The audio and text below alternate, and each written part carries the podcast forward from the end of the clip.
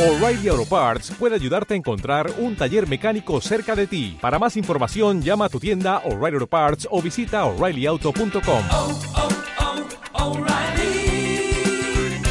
oh, Parts.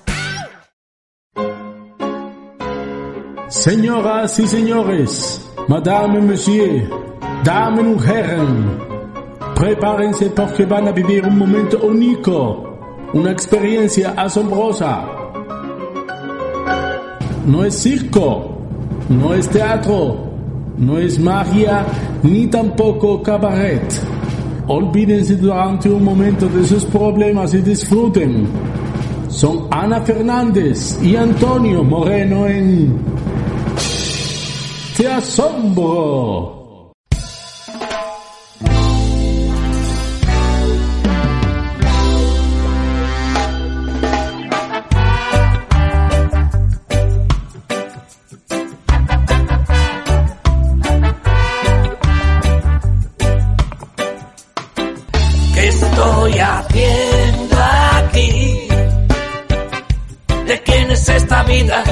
¿Qué estoy haciendo aquí?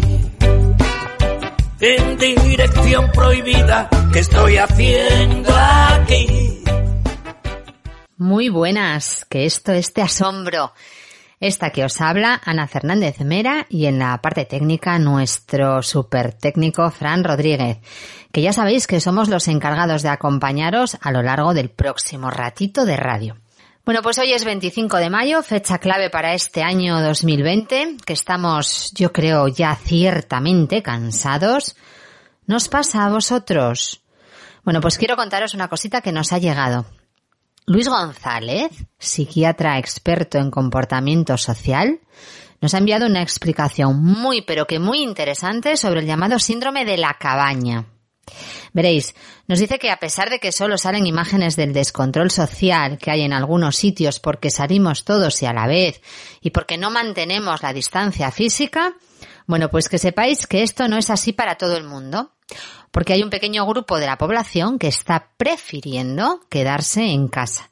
Pero no solo por miedo, sino porque se encuentran a gusto y porque no sienten la necesidad de salir. Ya fuesen, fijaos lo que os digo, más o menos sociales antes de la pandemia. Esto no tiene importancia. Bueno, pues esto es lo que se conoce como el síndrome de la cabaña. ¿Quién lo sufre? Prefiere quedarse en casa, no solo por miedo al virus, sino también porque está a gusto en casa y no le apetece socializar. Que a veces, oye, pues esto de socializar ya sabéis que es cansino y yo siempre recomiendo que, bueno, ya de quedaros en casa, que os quedéis a partir de las 7 los lunes y escuchéis Te Asombro. Pero bueno, os sigo contando lo que nos decía Luis González. Dice que mmm, es una tendencia al aislamiento y a estar en un entorno conocido y dominado y que este síndrome en absoluto es nuevo, que fue descrito por un médico canadiense el siglo pasado, o sea, en el siglo XX, a través de la observación casual de los comportamientos de poblaciones aisladas que tenían que pasar gran parte del invierno en casa.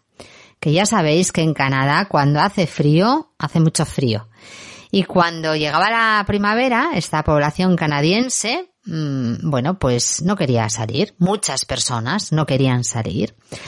Al parecer, en condiciones normales, en España, esto afecta especialmente a la población de edad más avanzada. Pero, en las condiciones que nos ha tocado vivir, está empezando a verse en personas mucho más jóvenes. Nuestro psiquiatra nos avisa, estar entre cuatro paredes todos los días limita el desarrollo psicológico. Y además de forma inconsciente la persona se va aislando del mundo. Así que Luis González nos anima a salir buscando una motivación. Y es que salir por salir es tontería, concluye el psiquiatra. Bueno, pues ¿por qué os estoy contando todo esto antes de dar comienzo al programa? Pues porque, o bueno, al resto de secciones. Pues porque como a nosotros esto de la motivación nos encanta, hemos preguntado a algunos oyentes que sabemos que nos siguen por sus propias motivaciones. Y nos han llegado desde las más mundanas que te puedas imaginar, como Camilo, que cuenta que él sale a correr para bajar todo, todos los kilos que está cogiendo, escuchadme bien, de la cantidad de bocadillos que come, desde que no va a casa de su madre a por el tupper. Bueno, pues hay otras motivaciones para salir mucho más prácticas, pero con un poco de sentirme bien, como Laura, que nos ha dicho que ella sale para peinarse y no estar todo el día con los rulos y con la mascarilla hidratante puesta me la imagino yo, a nuestra oyente Laura. Y luego hay razones mucho más románticas, como Alex, que dice que su motivación es ver los atardeceres y hacerles fotos todos los días y que ya tiene una colección muy chula. Nos ha dicho Alex que cuando le dé hay una forma bonita que nos la va a enseñar. Bueno, pues ya veis que cada loco con su tema, o mejor dicho, cada loco con sus motivaciones. Y las nuestras para seguir haciendo este programa impresionante y asombroso es poder acompañaros mientras nos sentimos escuchados por vosotros. Y por ello, hoy estrenamos sección. ¿Cómo no? Ya hacía muchísimo que no estrenábamos sección, igual un par de programas. Bueno, la hemos llamado Curiosidades asombrosas de la fotografía y pretendemos que sea didáctica, que tenga mucho de arte y mucho de transmitir el alma de los grandes fotógrafos de todos los tiempos. Y el encargado de esta sección será un artista que entiende la fotografía como una filosofía de vida, que nos asegura que no va a hablar más de fotografía musical, y que se define a sí mismo como aprendiz de fotógrafo y aprendiz de narrador. Os va a encantar, porque él es José Manuel, más conocido como el Rey Lagartón. Y hoy nos trae una cara de una, perdón, una carta. Hoy nos trae una carta. ¿Cómo? Una cara, Ana. No, no. Una carta de un dios de la fotografía, Sergio Larraín, que resume todo lo que significa la fotografía. Es una carta escrita a su sobrino y que la vamos a escuchar en la voz del rey lagartón. No os lo perdáis. Os asombraremos, cómo no, a través de la fotografía y la palabra. Bueno, y aparte de muchas otras secciones, vamos a tener aún ellos te asombran. Impresionante. Son la Wave Transfer Band que nos han dejado un tema espectacular dedicado a todos los que son compañeros de viaje en la música ante el largo camino que les espera a partir de ahora. Es un mensaje de esperanza y optimismo que se ha hecho con colaboraciones muy especiales, entre ellas la guitarra de Ramón Arroyo de Los Secretos. Así que no os separéis de esta sintonía porque os vamos a presentar a la Wave Transfer Band, os vamos a decir quiénes forman la banda y os vamos a decir quiénes han colaborado, aparte de escuchar la versión que nos han hecho de un tema que de verdad, de verdad que os va a encantar. Y bueno, vamos a volver a tener el talento cuenta. Hoy con dos pianistas, Marcos de 8 años y Lola de 11. Marcos es de León y Lola de Oviedo y vamos a contaros también algunas cositas sobre los mitos en torno a la alta capacidad. Venga, sin más, empezamos con faldas y a lo loco para asombraros como todos los lunes. Para hacer las cosas bien, os vamos a recordar nuestros contactos, que son el WhatsApp 683-322-708. Y queremos que nos mandéis muchas cosas. Queremos que queme el WhatsApp y que nos entren muchas propuestas y muchas colaboraciones. También tenemos correo electrónico para los que prefiráis el medio y ya sabéis que es asombro Y por supuesto tenemos nuestras redes sociales que ahí poquito a poquito vamos consiguiendo que nos sigáis. Estamos en Facebook, en Instagram y en Twitter. Ya sabéis, arroba te asombro guion bajo radio. Y sin más, dale, Fran.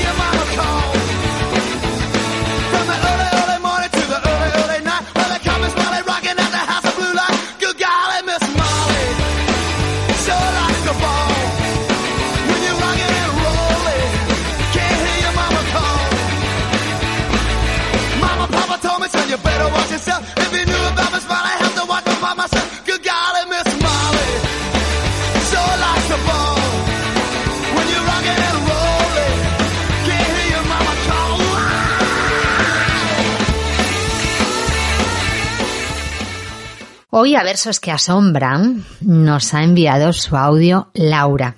La cosa va de Vetusta Morla. Y Laura nos ha dicho esto. La frase que más me gusta es de la canción Copenhague del grupo Vetusta Morla y es dejarse llevar suena demasiado bien. Me gusta y me siento identificada con ella ya que me parece que no hay nada en la vida más bonito que como dice la canción, dejarse llevar, escucharse uno mismo y, guiarse por nuestra propia opinión, hacer lo que nos apetezca en todo momento sin tener miedo a lo que pueda pasar después. Muchísimas gracias Laura por tu audio. Nos encanta Vetusta Morla. La banda de Madrid que se llaman así en honor a la historia interminable y en concreto debido a la anciana tortuga gigante. Y tan profundo como su nombre son sus reflexiones. Afirman que en la música jamás hay ni un origen ni un destino, que todo forma parte de un gran cosmos de galaxias a las que se van añadiendo sistemas solares. Y además nos dicen que una canción está acabada mientras su creador no diga lo contrario. Así lo explicaba Juan Malatorre, guitarrista y uno de los componentes principales de Vetusta Morla, cuando nos hablaba del nuevo disco del grupo, Canciones dentro de Canciones, que se publicó el viernes pasado. Es un disco dedicado a la investigación musical, que según Juan Malatorre es lo que les pidió el cuerpo, aparte de su propia intuición. El grupo se hace preguntas interesantísimas. Dicen, ¿de dónde surgen las canciones? ¿Qué define la canción? ¿La define la letra? ¿La define la melodía? Pues sabéis, me encantaría contactar con un musicólogo y que nos explicase esto desde su punto de vista. Así que si hay alguno entre el público oyente que nos dé respuestas y que sean tan bonitas como las preguntas. Mientras las resolvemos, escuchamos Copenhague.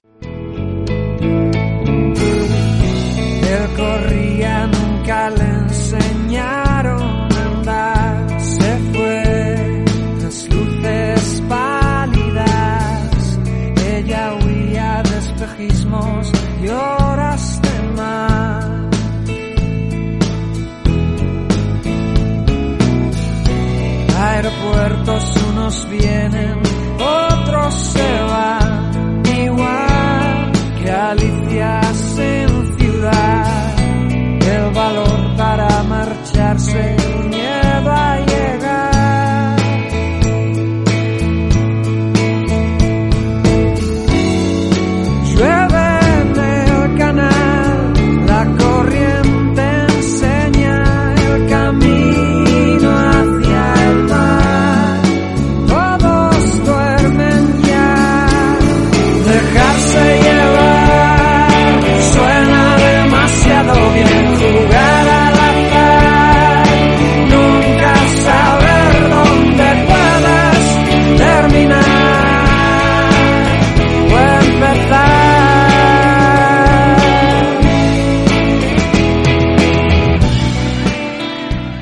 Qué tema tan bonito, ¿verdad que sí? Siempre os decimos que esta sección solo es posible con vuestra colaboración.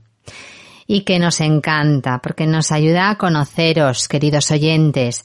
Y además, o nos recordáis temas como el que acabamos de escuchar de Vetusta Morla, pero también a veces nos descubrís grupos o autores que aquí los de asombro no conocíamos. Así que por favor, por favor, enviadnos vuestros versos favoritos al 683-322-708 y estaremos encantadísimos de saludaros y de compartir con nuestros oyentes vuestra música. Y seguimos avanzando en el programa un lunes más y os avisamos que así seguiremos mientras nuestros oyentes nos enviéis vuestras recetas. Seguimos aumentando nuestro recetario asombroso. Como siempre os decimos, pues este es el momento preciso para coger papel y boli, para anotar lo que nuestra oyente Granada nos cuenta de la receta de hoy. Atentos, hoy tocan calabacines rellenos y os podéis imaginar que están riquísimos. Y además esta es una receta muy sana. Se me hace la boca agua solo de pensarlo. Bueno, que antes de escuchar la receta y así os doy tiempo a que cojáis vuestro recetario, vuestra libreta y vuestro boli, pues os voy a contar una curiosidad. ¿Sabéis quiénes son los principales productores de calabacín del mundo? Pues son Estados Unidos y China. Hasta en esto compiten, oye, hasta en los, la producción de calabacines. De hecho, en Estados Unidos se celebra el Día Nacional del Calabacín cada 8 de agosto. Yo no he podido encontrar, si os soy sincera, la razón de esta celebración. Me dejó así a mí un poco perpleja. Si alguien lo sabe, que nos lo diga, por favor. Pero lo que sí os puedo ampliar es que ese mismo día es el Día Mundial del Gato. Nada que ver, ¿eh? Pero bueno, hasta cierto punto curioso. Así que para celebrar este año el Día Mundial del Calabacín cuando llegue ese 8 de agosto y para celebrarlo como se merece, os proponemos una receta a la altura de este programa de la mano de Granada. Hola amigos, buenas tardes. Hoy vamos a hacer calabacines rellenos de salmón. A ver si nos gustan. Mira, yo pongo cebolla, pimiento, tomate, ajo y el, y el calabacín, las bolitas del calabacín, lo vacío. Lo paso bien en la sartén y luego le echo, le añado el salmón. Lo dejo un poco y lo relleno. Los meto al horno y ya están, muy ricos. Al, al horno, pues bueno, un tiempo que veamos prudente. Y ya están. Espero que os guste mucho. Buenas tardes.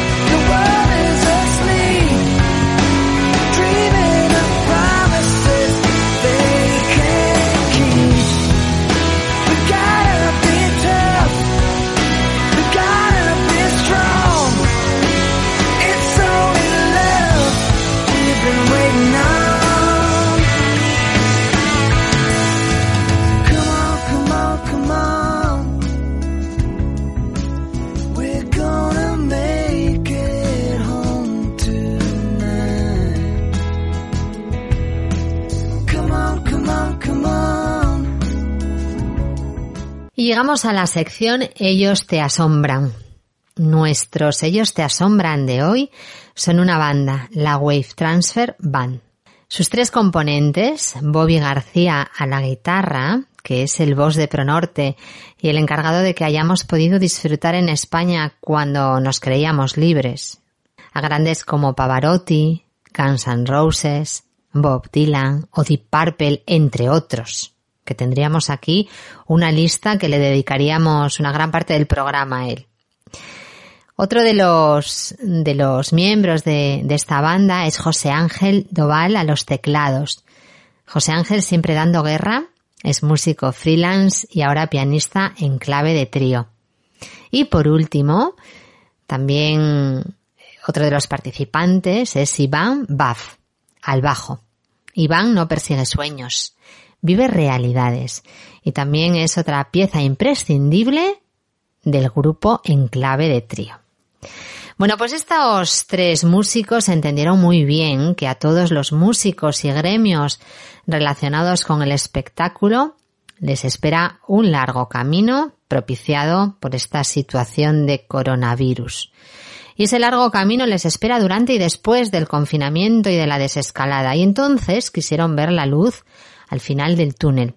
Y quisieron ver una luz clara. Y eso solo es posible si haces las cosas desde la esperanza y el optimismo.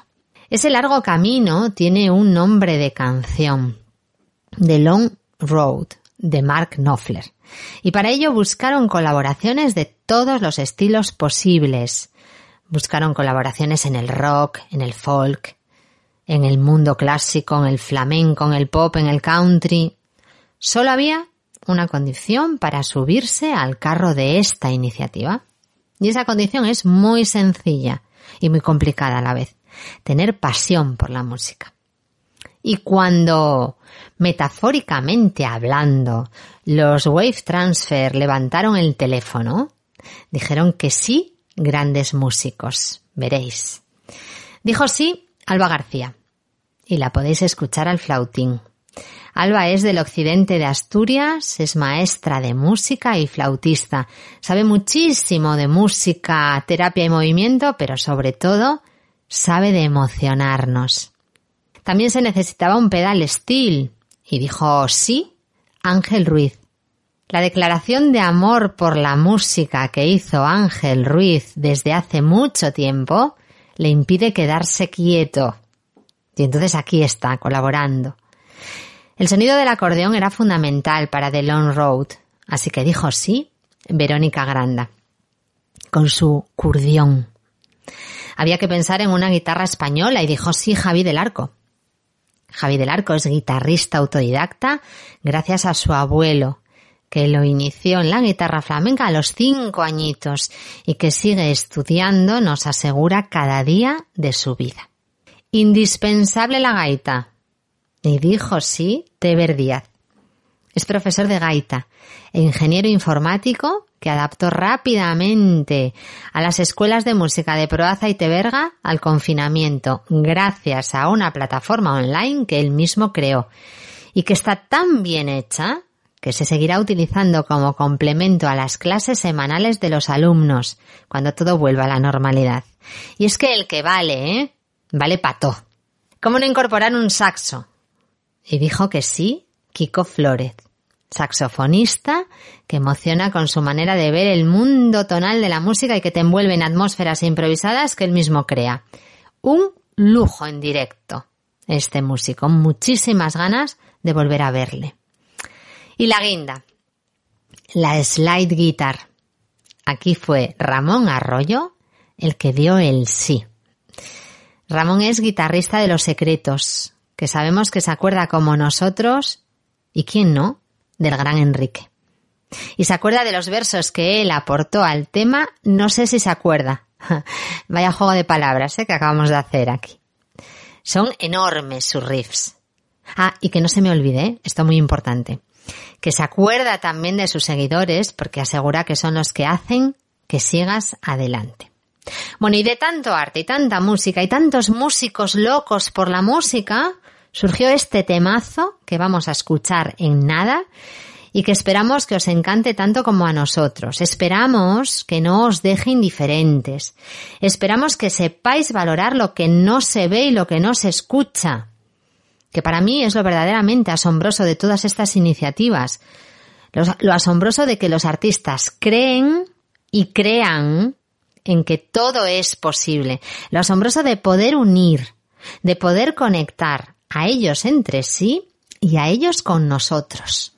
Lo asombroso de que el arte no es efímero. No puede serlo, porque hay muchas horas dedicadas detrás de este temazo. Lo, lo, vais a ver y lo vais a sentir y lo vais a intuir. Que no puede morir este arte, que hay muchísimo detrás. Y ellos nos han asombrado con este cover porque, como nos dicen, seguirán luchando, seguirán cantando, seguirán tocando, y también escuchando. Ellos han querido compartir nuestra posible tristeza, pero también nuestra pasión y esperanza. Así que vamos a darles lo que necesita un artista. Vamos a darles nuestra atención y nuestra emoción. Ellos son The Wave Transfer Band, ampliada, con todos estos colaboradores que os acabo de presentar, y el tema que nos presentan, The Long Road, el largo camino. Solo se trata de que disfrutéis.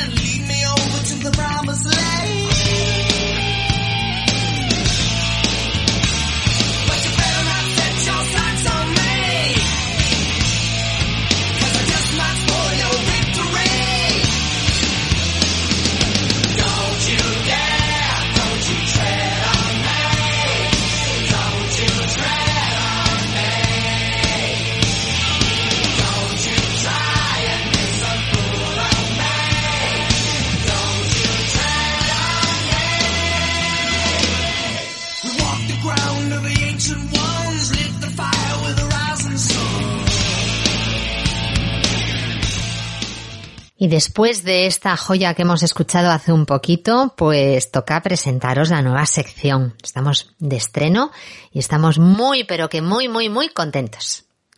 Hacía ya mucho que no salía a la luz una nueva sección y además con el nivelazo que tiene esta. Tiene que ver con la comunicación a través de la fotografía y sus curiosidades. Y su nombre no podía ser más sencillo ni más identificativo de nuestro programa. Curiosidades asombrosas de la fotografía. ¿Os habéis parado a pensar alguna vez cuántas fotos habremos visto ya cada uno de nosotros? ¿Os habéis parado a pensar alguna vez cuántas nos quedarán por ver? Bueno, decíamos al principio del programa que esta sección tiene algo de didáctico, mucho de arte y mucho de transmitir el alma de los grandes fotógrafos de todos los tiempos. Y lo vamos a hacer desde el alma de un fotógrafo actual, se llama José Manuel Sánchez y es el encargado de que entendamos a través de esta sección la fotografía como una filosofía de vida. Ya os decíamos que él se define a sí mismo como aprendiz de fotógrafo y aprendiz de narrador. Él es el rey lagartón. Nuestros caminos, el suyo y el de los de Te Asombro, se cruzaron gracias a la fotografía musical de la que es un claro exponente en nuestro país. Sus retratos, su fotografía social y sus maneras de ver la vida, incluida la música, a través de un objetivo, nos asombran de verdad, porque a él le encanta la comunicación y en ello tenemos objetivos muy pero que muy unidos. Y es por eso por lo que hoy damos comienzo a esta sección en la que él pondrá voz a su blog, que podéis encontrarlo y, seguir, y seguirlo en dos blogs realmente. Uno mucho más íntimo, que es el que él llama de palabras y fotografía. Y otro, pues con este toque también asombroso y didáctico y, y que trata de ver la fotografía desde los ojos de otros fotógrafos, que es laredofoto.com. Echadle un ojo a, los dos blogs porque os van a encantar y seguidle. La semana que viene os daremos más info de nuestro colaborador. Vamos a ir soltándolo en pequeñas dosis. Hoy vamos a dejarnos llevar por lo que nos cuenta el significado de la fotografía a través de la carta de Sergio Larraín a su sobrino.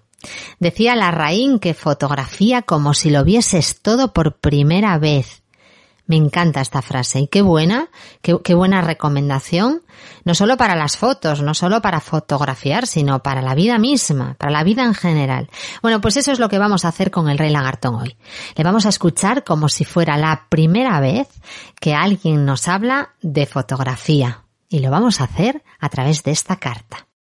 Me gustaría hablaros de Sergio Larraín, fotógrafo chileno que tuvo una fulgurante carrera artística llegando a ser miembro de la prestigiosa agencia Magnum Fotografía. Su fotografía es lírica, cercana y certera. Retrató lo que vio, lo que le gustó, lo que le llamaba la atención, siempre dejándose llevar por sus sentidos. Caminando, errando, explorando o vagabundeando cámara en mano. En 1982, mucho antes de la era digital, este fotógrafo escribió una carta a su sobrino Sebastián Donoso, que en esos momentos pedía consejo a su tío para iniciarse en la fotografía.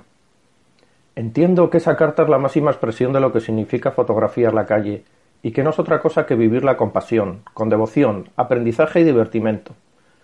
Motivo por el cual aquí y ahora la narraré, y les pido que abran bien los oídos y dejen que se transformen en sus ojos, puesto que en esta lectura se encontrarán con las piedras angulares del amor y el deseo a la fotografía. Comienza la carta. Lo primero de todo es tener una máquina que a uno le guste, la que más le guste a uno, porque se trata de estar contento con el cuerpo, con lo que uno tiene en las manos, y el instrumento es clave para el que hace un oficio, y que sea el mínimo, lo indispensable y nada más. Segundo, tener un ampliador a su gusto, la más rica y simple posible. En 35 milímetros la más chica que fabrica Leitz es la mejor, te dura para toda la vida. El juego es partir a la aventura, como un velero, soltar velas, ir a Valparaíso o a Chiloé, estar por las calles todo el día, vagar y vagar por partes desconocidas y sentarse cuando uno está cansado bajo un árbol. Comprar un plátano unos panes y así tomar un tren, ir a una parte que a uno le tinque y mirar, dibujar también y mirar, salirse del mundo conocido, entrar en lo que nunca has visto, dejarse llevar por el gusto, mucho ir de una parte a otra, por donde te vaya tincando. De a poco vas encontrando cosas y se te van viniendo imágenes, como apariciones. Entonces las tomas. Luego que has vuelto a la casa, revelas, copias y empiezas a mirar lo que has pescado, todos los peces, y los pones con su celo pegados al muro. Los copias en hojitas tamaño postal y los miras. Después empiezas a jugar con las Ls, a buscar cortes, a encuadrar, y vas aprendiendo composición y geometría. Y entonces amplías lo que has encuadrado y lo dejas en la pared. Así vas mirando, para ir viendo. Cuando se te hace seguro que una foto es mala, al canasto. Las mejores las subes un poco más alto en la pared. Al final guardas las buenas y nada más. Guardar lo mediocre te estanca en lo mediocre. En el tope, nada más lo que se guarda, todo lo demás se bota, porque uno carga en la psiquis todo lo que retiene. Luego haces gimnasia, te entretienes en otras cosas y no te preocupas más. Empiezas a mirar el trabajo de otros fotógrafos y a buscar lo bueno en todo lo que encuentres, libros, revistas, etc. Y sacas lo mejor. Y si puedes recortar, sacas lo bueno y lo vas pegando a la pared al lado lo tuyo. Y si no puedes recortar, abres el libro las revistas en las páginas de las cosas buenas y lo dejas abierto en exposición. Luego lo dejas semanas, meses, mientras te dé. Uno se demora mucho en ver, pero poco a poco se te va entregando el secreto y vas viendo lo que es bueno y la profundidad de cada cosa. Sigues viviendo tranquilo, dibujas un poco, sales a pasear y nunca fuerzas la salida a tomar fotos, porque se pierde la poesía. La vida que yo tienes enferma, es como forzar el amor o la amistad, no se puede. Cuando te vuelvan a hacer, puedes partir en otro viaje, otro vagabundeo, a Puerto Aguirre, puedes bajar el Báquer a caballo hasta los ventisqueros desde la Isen, Valparaíso siempre es una maravilla. Es perderse la magia. Perderse unos días dándose vueltas por los cerros y calles y durmiendo en el saco de dormir en algún lado en la noche. Y muy metido en la realidad, como nadando bajo el agua, que nada te distrae, nada convencional. Te dejas llevar por las alpargatas, lentito, como si estuvieras curado por el gusto de mirar, canturreando. Y lo que vaya apareciendo lo vas fotografiando ya con más cuidado. Algo has aprendido a componer y recortar, ya lo haces con la máquina y así se sigue. Se llena de peces la carreta y vuelves a casa.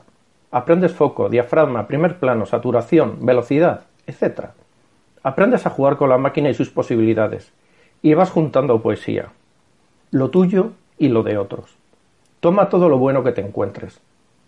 Hazte una colección de cosas óptimas, un museíto en una carpeta. Sigue lo que es tu gusto y nada más. No le creas más que a tu gusto. Tú eres la vida, y la vida es lo que se escoge. Lo que no te guste a ti, no lo veas. No sirve. Tú eres el único criterio, pero ve de todos los demás. Vas aprendiendo y cuando tengas una foto realmente buena, la amplías.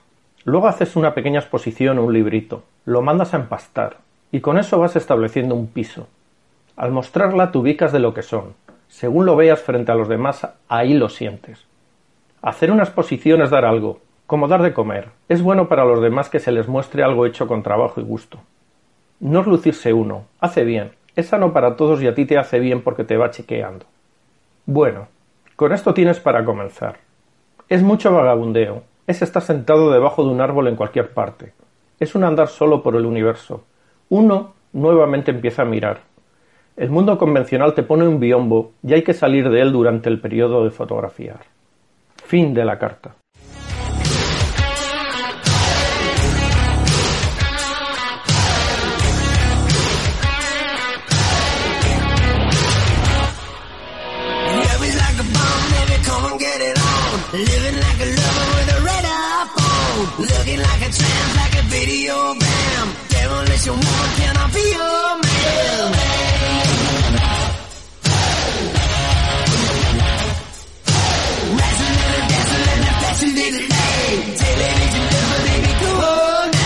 Sometimes it takes to me sweet. Little Mr. Innocent, show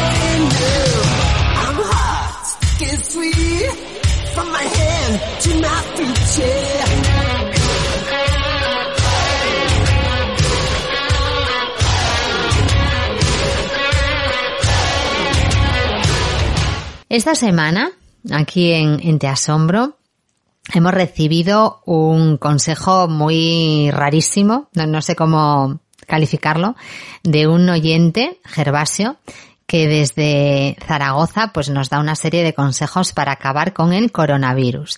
Él dice que son consejos válidos porque se lo ha dicho alguien que de esto sabe mucho. Yo, bueno, tengo que confesaros que esto no me ha quedado nada claro, pero por si acaso aquí en Te Asombro lo vamos a compartir porque, hombre, no sé si valen para el coronavirus, pero mal no nos hacen. ¿Vale? Entonces, bueno, yo lo comparto. Vamos a escuchar a Gervasio. ha hablado con un sobrino suyo, el hijo menor de su hermana, que este chico ha estudiado en Salamanca, pero estudios buenos, los estudios no como estos de los políticos, que tienen muchos títulos y luego son comprados o son regalados, no, buenos. Este iba todos los días a, la clase y, y, aprobó, aprobó el examen, bueno, estudios buenos. Y por lo visto le ha dicho su sobrino que para esto del coronavirus lo mejor es tener siempre la garganta, beber, beber, para que si te entra el coronavirus y tú bebes, el coronavirus se va, los bichos estos se van a estrógamo y en el estrógamo se mueren. Pues yo le voy a hacer caso, ha dicho que bebe, pues a beber. Joder, no le vamos a poner pegas al muchacho. Y luego, luego ha dicho también que el bicho este del coronavirus, la calor no la aguanta que, que con, el, con el calor se muere. Pues digo, pues vamos a echar una lumbre. Y he una lumbre. Y ya que tenía la brasa, pues digo, pues yo me voy a hacer unos trozos de morro de cerdo. Porque ya que tiene la brasa hecha, pues digo, vamos a hacer otro trocico de morro. Pues bueno, amigos, paisanos, tenedlo en cuenta todo lo que os he dicho. Y compartirlo con vuestras familias. Y a ver si entre todos podemos luchar contra el coronavirus este y no lo cargamos. Venga, un saludo amigos. Y hasta otra paisanos. Que vaya bien. Road and I'll follow. Keep on calling my name, I'll be there. And if a mirror should break, it's easy to take. Deep down I know that you care. Well, I'm not superstitious. No.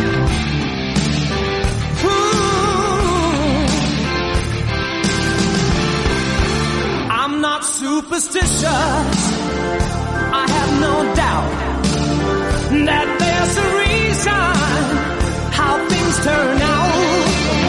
While things are changing from day to day. Well, I keep this feeling with me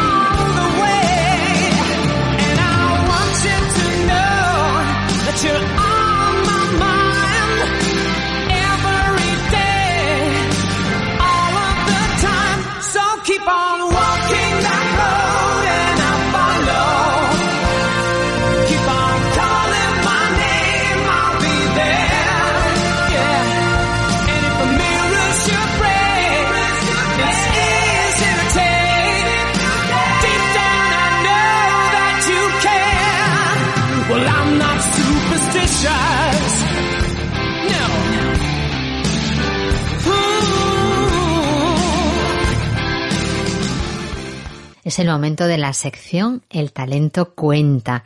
Y hoy os vamos a seguir contando cosas sobre las altas capacidades y también vamos a ver, vamos a evidenciar de alguna manera esas altas capacidades a través de dos grandes talentos. Marcos, ocho años, de León, que nos hace llegar lo muchísimo que le apasiona el piano. Y Lola, que es nuestra poeta de cabecera a lo largo de estas últimas semanas, pero que también toca el piano y hoy nos lo va a mostrar.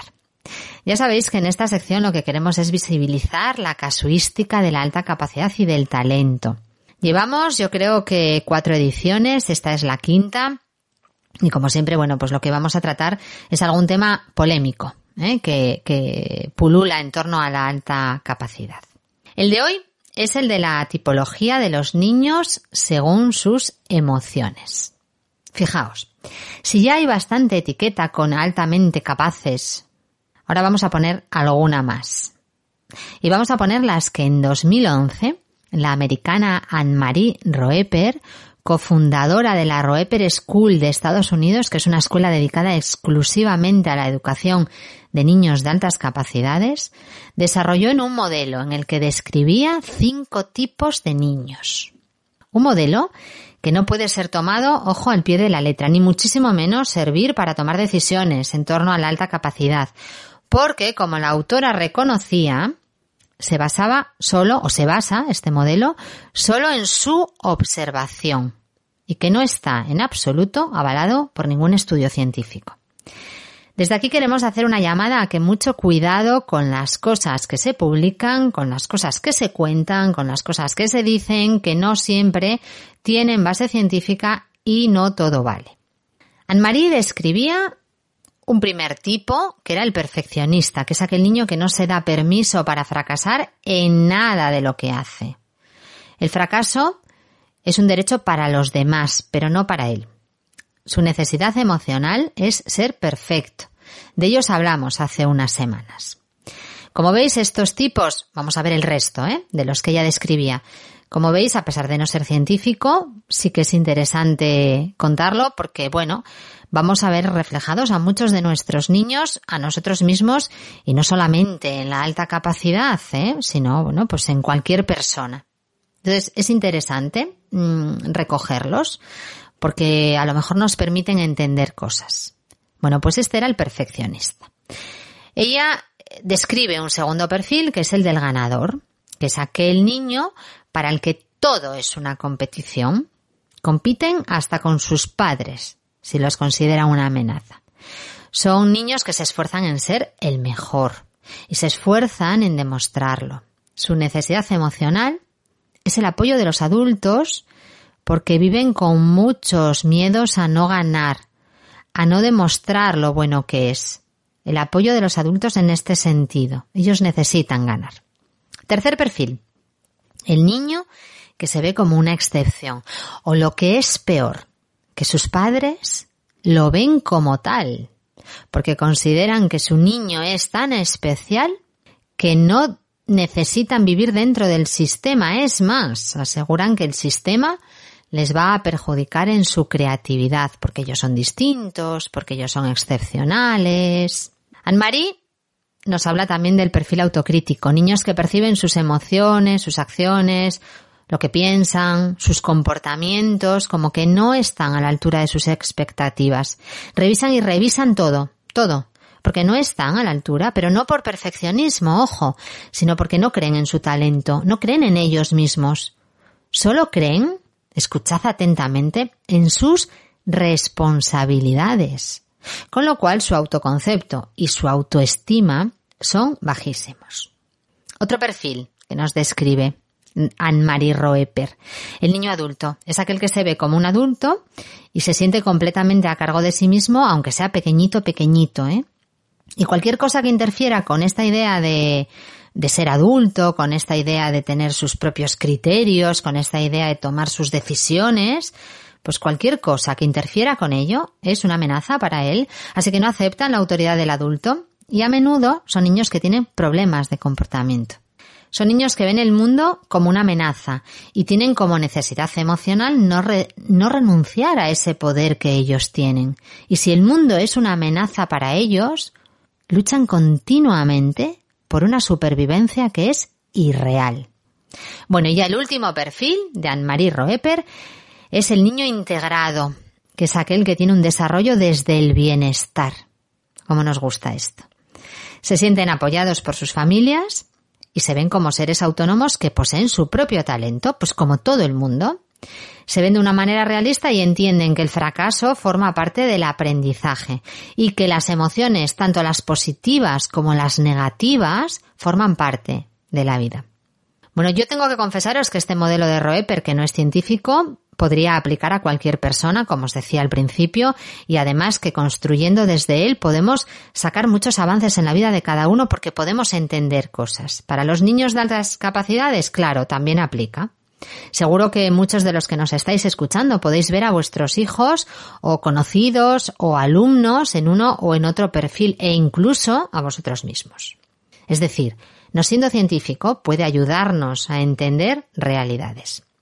Y sí que me gustaría deciros que todo bienestar parte de comprendernos a nosotros mismos. ¿Y por qué os cuento todo esto?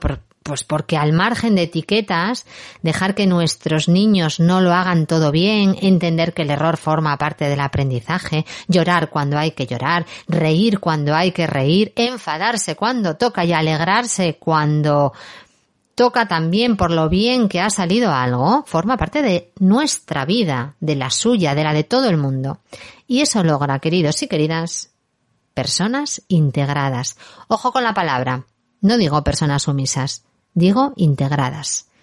Y personas con un bienestar emocional que les ayuda a desarrollar su talento.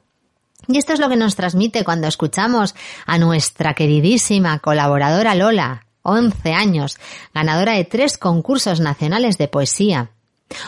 O cuando la escuchamos con su piano, que esto lo tenemos hoy en primicia, si detrás de su arte se ve como un ser autónomo que posee su propio talento con sus luces y con sus sombras, entonces su desarrollo emocional será el adecuado para ella. Vamos a escucharla. ¿Os parece? Esta es Lola al piano. Bueno, ahora voy a tocar la número 4, Opus 36, Sonatina de Clementi, en Fa mayor. Bueno, pues a ver, esta estaba bien el principio, porque el principio, bueno, pues claro, llevo más tiempo tocándolo.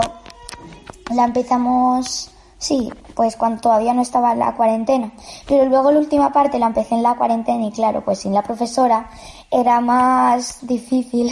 Y entonces, pues bueno, el final, que es cambiando de escala totalmente, es mucho más lenta que las otras partes, pero es un andante con expresiones, un andante con expresión, entonces más pausado, lento, pero a la vez más profundo, por decirlo. Bueno, no sé, bueno, a mí me transmite eso, no sé, estoy hablando algo que no sé por vosotros, pero bueno, resumiendo que el final no me salió tan bien, pero es que lo volví a tocar unas cuantas veces y no me salía mejor. Lo probé y lo probé, pero mejor no me salía. Así que bueno, tengo un pequeño fallito, pero es lo que hay. Así que bueno, mm, pues os dejo con la canción, la sonatina y espero que os guste mucho.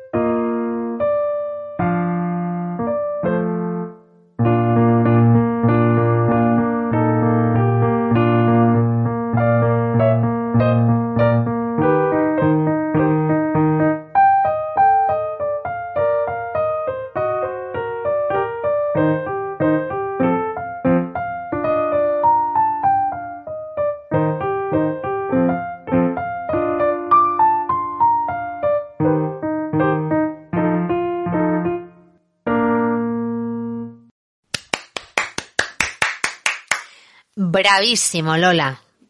Nos ha encantado la experiencia de tenerte como colaboradora a lo largo de todos estos programas, por lo cual desde aquí te damos un enorme gracias, Lola.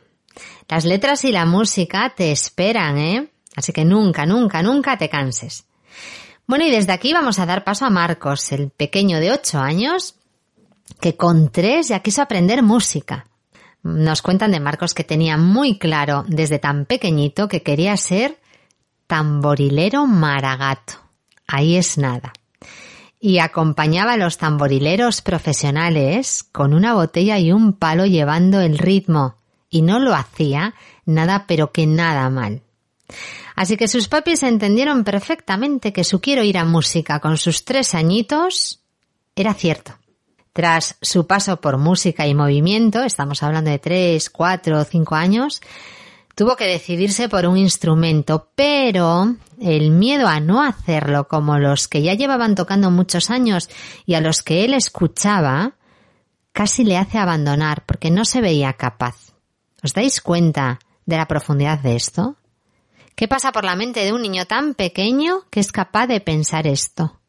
Que es capaz de pensar, qué bien lo está haciendo aquel y yo así no lo soy capaz de hacer. Bueno, pues sus papis lograron que entendiera que precisamente iba a clase por eso, para aprender. Y tuvo claro que su instrumento sería el piano.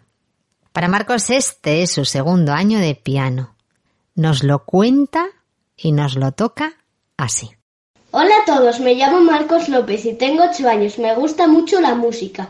Por eso el año pasado empecé a tocar el piano en la Escuela Municipal de Música de La Robla.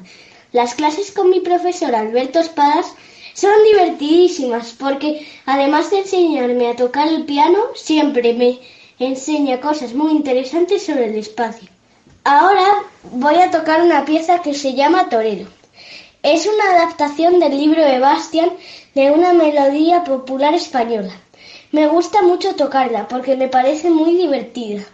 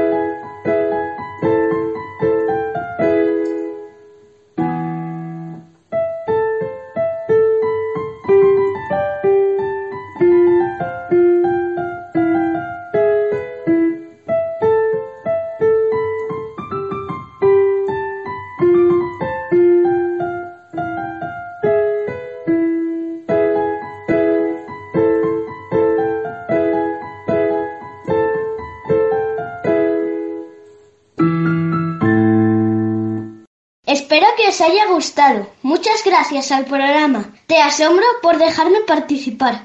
Cuidaros mucho. Un abrazo. Como no podía ser de otra forma, esos aplausos, esos aplausos. Gracias Marcos por habernos escrito, por habernos enviado un poquito de tu arte para el talento cuenta. Una suerte. Para nosotros es poder contactar talento y oyentes, arte y radio. Y hoy, a través de estos niños, hemos podido entender la necesidad de que todo fluya, de que todo se integre bien, con sus luces y con sus sombras, como os decíamos antes. Y hemos entendido que el talento de cada uno es especial y que son seres autónomos. Y esta, queridos oyentes, es la manera de que el talento siga contando. Y para dar por finalizada esta sección, el talento cuenta para esta temporada, que ya llevamos, bueno, pues unos cinco o seis programas que le hemos dedicado mucho empeño, eh, os dejamos con las últimas poesías de Lola. Atentos a la última, la del pirata, porque es una de las preferidas de su autora. Vamos a escuchar a Lola, vamos a agradecer a todos los que habéis pasado por, por, por aquí, por, por el talento cuenta como colaboradores y, nada, que esperamos contar con muchos de vosotros cuando retomemos temporada. Ahora de momento escuchamos a Lola. contar una poesía que se llama Un toro en una cacharrería. Estoy aquí, sí, sí. Os voy a contar un secreto. Y os prometo que es verdad. Ayer, en casa del abuelo, estábamos dando de comer a las vacas, cuando una me susurró al oído. Que Mateo, sí, sí, el toro del abuelo, tuvo una cacharrería, que como su nombre indicaba, estaba llena de cacharros. Y a cada paso que el pobre animal daba, rompía uno de los valiosos objetos que cuidaba. Desesperado y enfadado dijo, soy inútil, si me muevo, rompo algo. Cuando la gente entra a la tienda y me ve, sale muy asustado. No vienen animales porque no saben bien cómo usar estos cacharros. Dijo y golpeó el suelo con su gran pata. La tienda vibró de golpe y se cayó una figura de una rata. Un jarrón casi se rompe y se cayó a un armario lleno de tazas.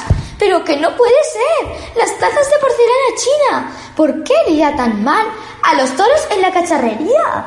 Voy a dejar este empleo y empezar una nueva vida. Y así fue como Mateo llegó a nuestra casería. El pirata pata de palo es la siguiente poesía que voy a leer. Esta no me acuerdo cómo la escribí, porque también fue hace bastante tiempo. Bueno, la empiezo y dejo de contar rollos, que os estaréis aburriendo. El pirata pata de palo. El pirata pata de palo no es un pirata malo. No perdió la pierna luchando en una guerra.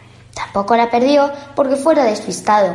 El pobre la perdió en una playa del Caribe, llena de palmeras. Entre los granitos de arena había un cangrejo atascado y mientras lo desatascaba le cayó un coco en la pierna y se la rompió en sumo grado.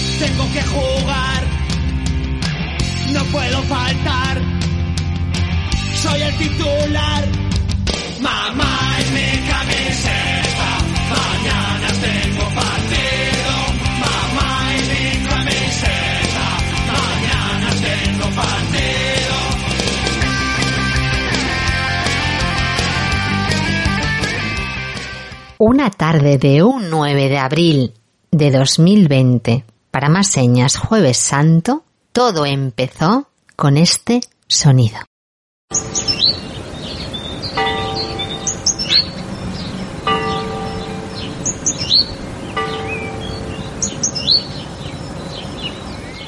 ¿Qué es esto, Ana? Unas campanas, unos pajaritos. Bueno, pues hacía años que yo no pasaba una Semana Santa en mi casa. Y este año lo hicimos obligados por el confinamiento.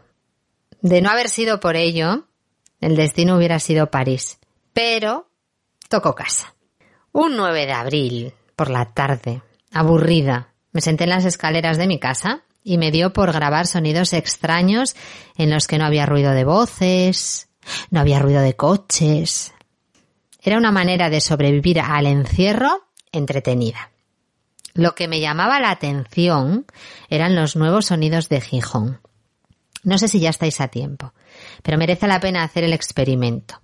Captar sonidos con vuestros móviles o con una grabadora. Digo que no sé si ya estáis a tiempo, ya estamos a tiempo, porque quizá todo ha vuelto de una manera u otra a una, a una cierta normalidad entre sonidos. No lo sé, esto tenemos que, tenéis que pensarlo vosotros, queridos oyentes.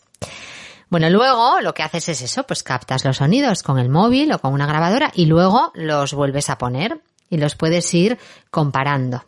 Y casualidades de la vida, días más tarde, después de aquel 9 de abril que estuve grabando unos cuantos días, me llega una noticia. Su título, ¿a qué suena la cuarentena en Gijón? Ese era su título. Y el proyecto, Escuchando Gijón, me decía la noticia que busca documentar para la historia los sonidos que está dejando en la ciudad el confinamiento. Oye, yo hacía unos días que había documentado esa historia de una manera casera. Si es que todo tiene un porqué. En fin, que la noticia, que era de la voz de Asturias y era el día 22 de abril, seguía diciendo Está claro que el presente momento que nos ha tocado vivir pasará a la historia y será estudiado y analizado hasta la saciedad en las próximas décadas.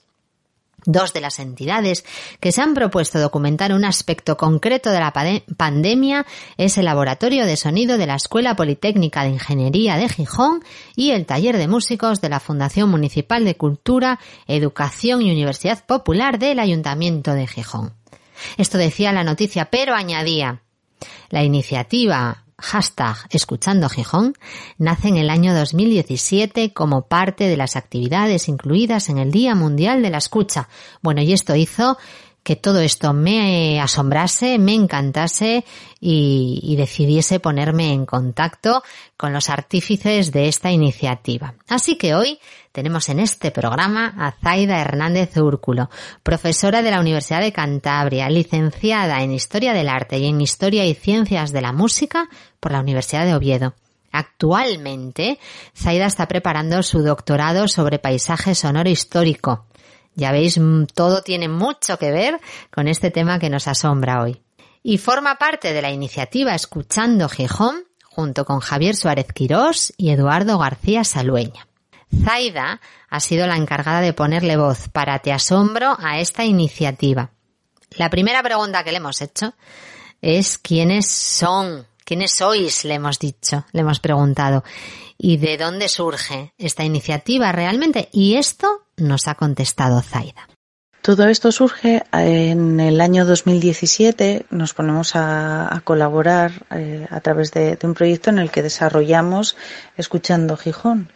Em, eh, es una acción sonora en la que Gijón participa eh, mediante inscripción de manera global en el World Listening Project, em, que es un proyecto que coordina todas las acciones sonoras y les da publicidad eh, a todas las acciones sonoras mm, basándose en un tema concreto que se propone y que proponen eh, distintos eh, investigadores del sonido de distintas áreas.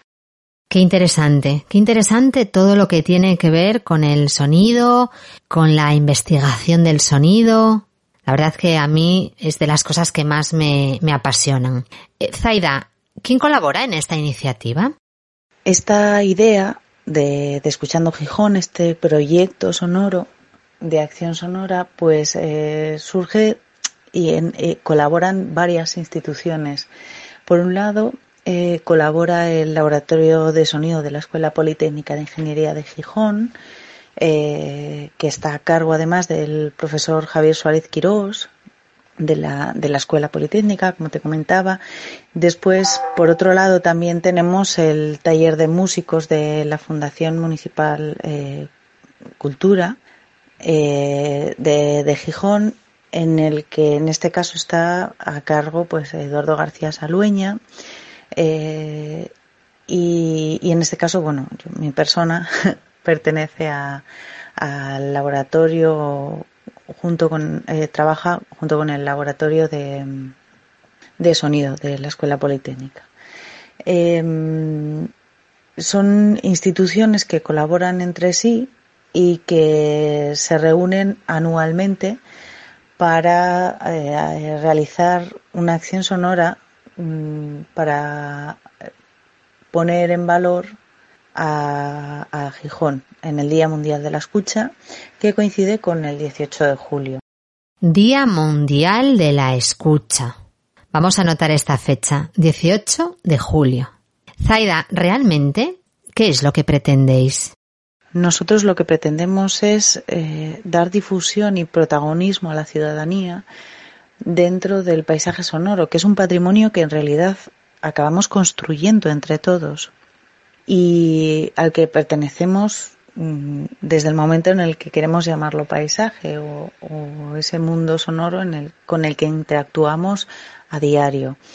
Entonces nosotros queremos que el ciudadano tome protagonismo y sea cada día más consciente de todos esos sonidos y ese mundo sonoro que, que lo rodea y que no solamente se trata de ruido o acumulación sonora, como preferimos llamarlo, sino que existen muchas otras facetas que descubrir del mundo sonoro y que están ahí detrás, por supuesto.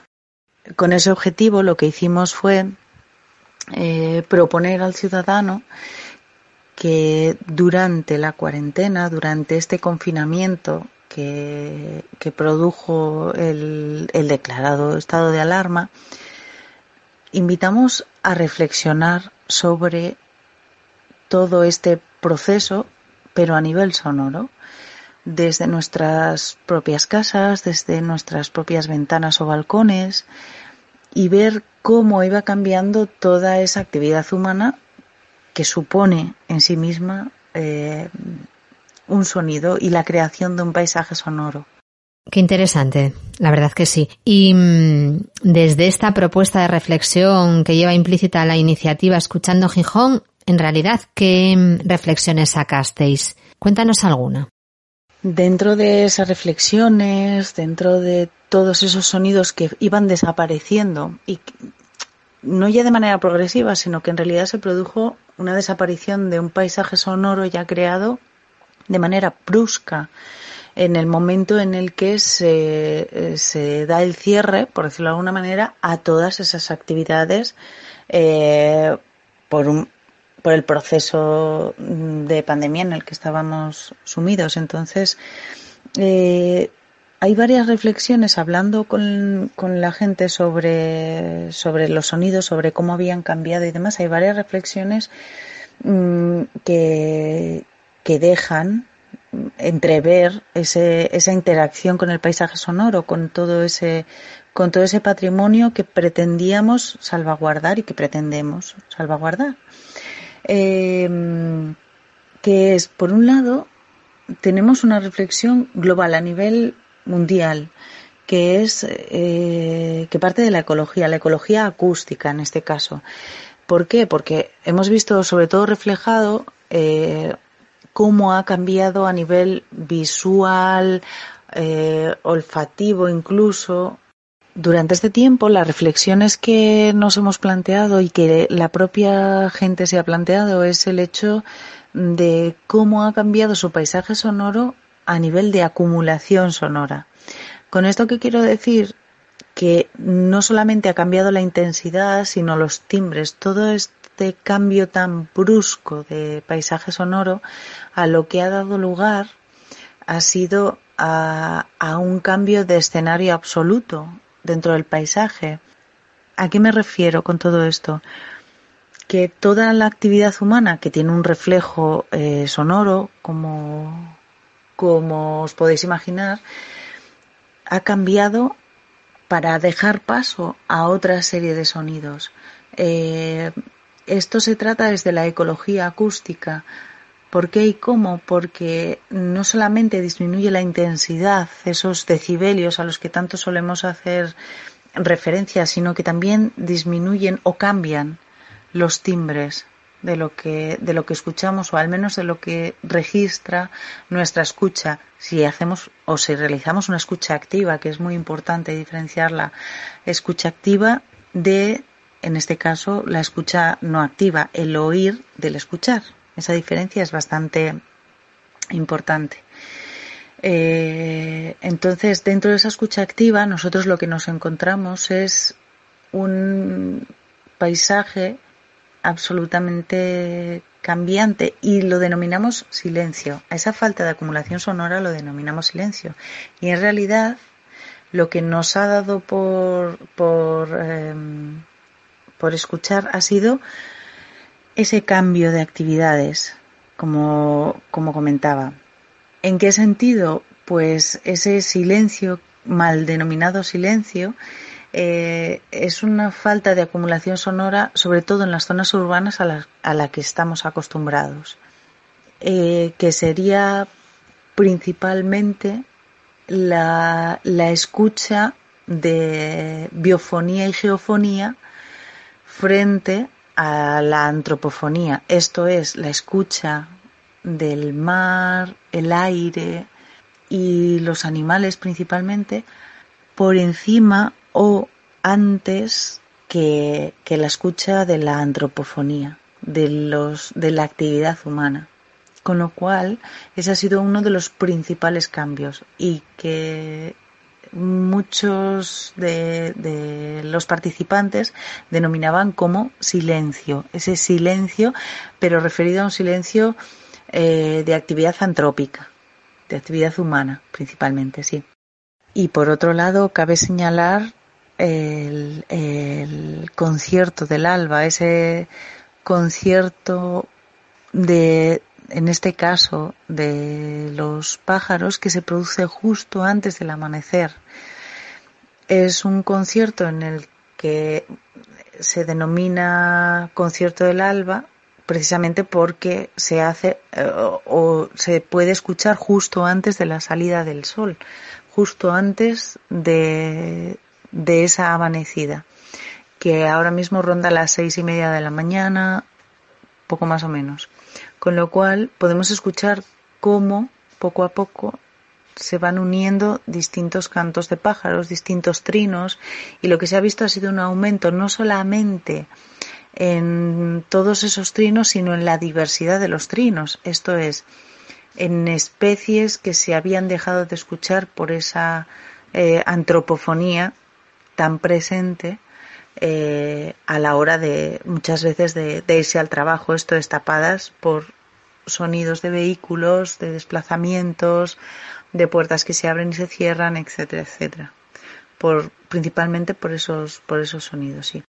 Me encanta, me encanta esto que nos cuentas del concierto del alba. Sé yo de alguno en mi casa que le despertaban todos esos pajarinos que al alba dan su concierto y le despertaban, claro, tempranísimo. ¿eh? Ahora ya. y protestaba bastante. Oye, yo no tenía ni idea de esto. Qué bonito, qué bonito. Zaida, ¿y esta iniciativa se puede encontrar en algún otro lugar aparte de en Gijón?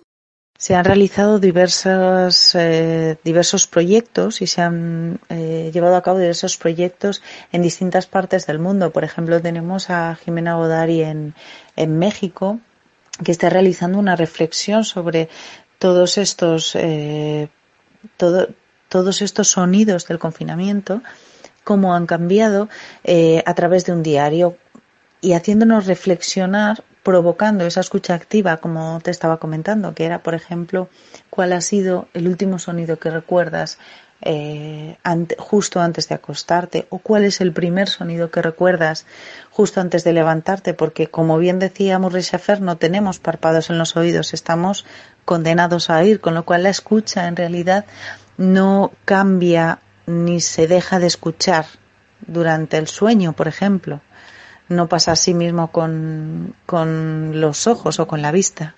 No se detiene esa escucha. A modo de resumen, por si algún oyente se ha perdido en, en medio de, de, tanta información, si tuviésemos que resumir el objetivo de la iniciativa Escuchando Gijón, ¿cuál sería ese resumen? El objetivo de esta iniciativa es principalmente preservar todo ese patrimonio sonoro que hemos creado en común durante, durante esta cuarentena. Porque, como comentaba, es, eh, es muy obvio que todo ese paisaje que nos rodea, debido a la falta de actividad antrópica, se ha suspendido, ha quedado en suspenso, se está recuperando actualmente, poco a poco, en esa desescalada por fases que se está anunciando, pero sí que es verdad que durante todo el confinamiento el cambio ha sido, ha sido muy importante, muy importante. De hecho, eh, casi podríamos hablar de una, entre comillas, limpieza de oídos eh, a nivel de, de ecología acústica. El objetivo consiste en salvaguardar todo ese patrimonio, en crear una plataforma además, eh, como está creada por medio de, de Eduardo García Salueña en el, y Javier Solís Quirós en el taller de músicos, a través del taller de, de músicos, en crear una plataforma en SoundCloud eh, en la que se pueda escuchar y que todo el mundo tenga acceso a ello, porque mm, eh, siendo un patrimonio inmaterial, eh, su degradación de alguna manera es muchísimo más eh, muchísimo más probable. Se, se puede perder eh, de alguna manera si no se graba y se y se clasifica. Con lo cual eh, queda aquí en, en el enlace de, de San Cloud en el taller de músicos eh, todas las grabaciones y todas las aportaciones que, que se han hecho a lo largo de, de, de la iniciativa. Y queda a disposición de todo el mundo de manera gratuita de todo el mundo que lo quiera que lo quiera escuchar. Y parte de ese objetivo también, por supuesto, hacer partícipe al ciudadano, esa participación que comentaba antes y, y que es absolutamente necesaria, que ese eh, ciudadano y ciudad- o ciudadana también es partícipe de, del patrimonio inmaterial que se crea dentro del paisaje sonoro o de las esferas sonoras que están creando durante todo este confinamiento. Queda totalmente claro, Zaida. Esta iniciativa nos enamora porque el sonido, los silencios, el paisaje sonoro son la música de las ciudades. Y fijaos, tuvo que venir un parón brusco para mostrarnos que los ritmos y las melodías también existen en la ciudad, en el pueblo, en tu lugar de vida. Ese paisaje sonoro que también nos has explicado, Zaida, pertenece al mundo de los sentidos, de lo sensorial, de la percepción auditiva. Esta iniciativa nos ha permitido escuchar la voz de una ciudad, la de Gijón, en un momento en concreto, en un momento histórico, el confinamiento. Todo suena en nosotros y a nuestro alrededor, aunque no siempre seamos conscientes de ello porque nos hemos acostumbrado a no escuchar cuánta relación tiene todo esto con la radio. Os pueden encontrar en la página del proyecto escuchando gijón.grupoi3g.es, escuchando gijón.grupoi3g.es y también en soundcloud.com encontraréis las grabaciones que ya están subidas. Merece la pena escucharlas, de verdad que sí. Por cierto, que las mías no las vais a encontrar porque las envié fuera de plazo. Mm, Ella, así, despistada, ¿eh? para cuando yo me di cuenta de la iniciativa ya por el 22 de abril y bueno, pues que no me quedó claro que eh, la recepción era hasta el 25, pues no están mis grabaciones. Pero nos sirvió para tener esta iniciativa aquí en Te Asombro de la, en la voz de, de Zaida, que aprovechamos para despedirnos de ti. Muchísimas gracias por habernoslo contado, decirte que nos encanta, decirte que nos seguimos escuchando y deciros a nuestros oyentes que os, anim- que os animéis, que si no lo habéis hecho ya, os paréis y escuchéis vuestra ciudad. Merece la pena. Muchísimas gracias, Taida. Pues muchísimas gracias, Ana, a vuestro programa por haberos interesado en, en nuestra iniciativa. Eh, para nosotros es, eh, es un placer el que, el que hayáis contado con nosotros y espero que sigamos escuchándonos, que no oyéndonos eh, muchísimo, muchísimo más. Contad con nosotros para lo que queráis y necesitéis y aquí seguimos.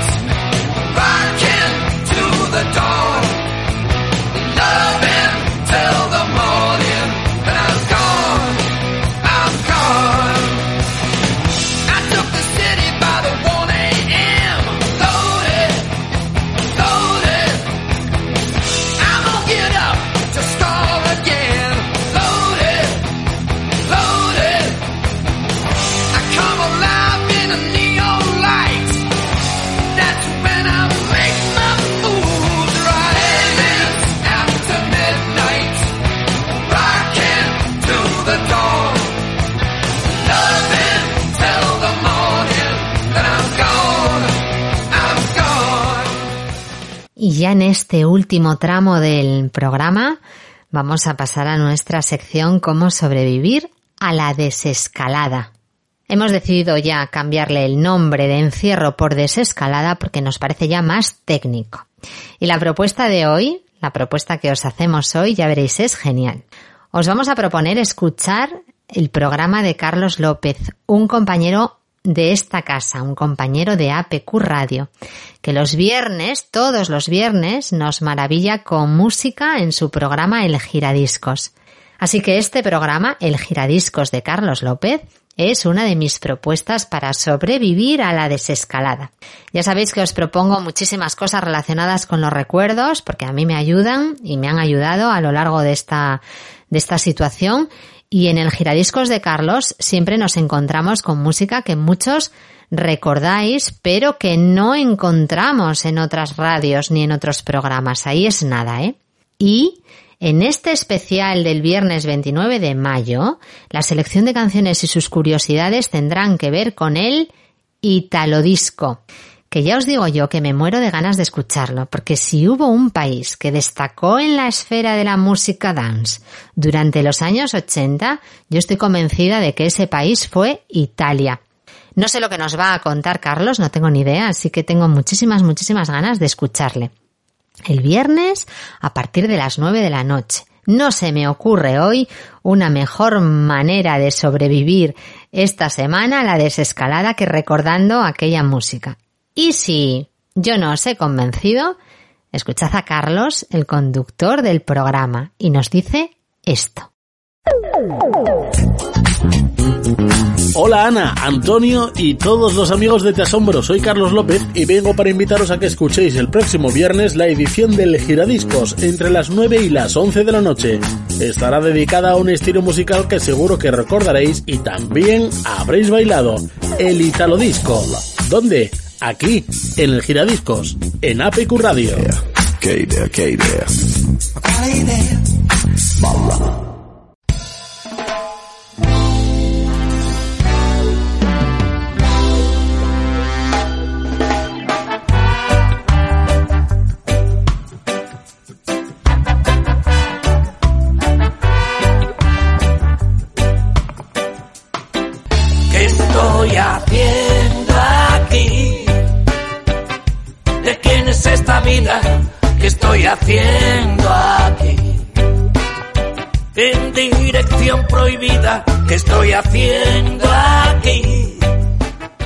Y ahora sí, ahora sí ha llegado el momento de despedirnos hasta el próximo lunes que ya será junio. Y la verdad es que no sé si pesan los kilos, pero sí que pesan las horas de encierro o de semiencierro o de desescalada, bueno, como lo queráis llamar. Os recordamos nuestros contactos para contarnos lo que os apetezca y para colaborar con nuestras secciones, como por ejemplo cosas que pasan en el confinamiento o versos que asombran, chistes si os apetece, canciones, recomendaciones de artistas, lo que queráis de verdad, que queremos que queme el WhatsApp en el 683-322-708 y que arda el correo electrónico de asombro arroba y que lo mismo en las redes sociales, ya no se me ocurre qué os voy a decir con las redes sociales más que por favor seguidnos en Facebook, en Instagram y ahora en Twitter. Y os dejo tres razones por las que tenéis que volver a sintonizarnos el próximo lunes. La primera, porque nuestras secciones tienen un algo, un no sé qué, que merece la pena, un qué asombrosos son todos. La segunda, porque todo esto tiene que merecer la pena por y para algo bueno. Y la tercera, y por supuesto, porque ya sabéis que os queremos un montón. Así que muchos besos, bye, bye, hasta el próximo lunes. ¿De quién es esta vida? ¿Qué estoy haciendo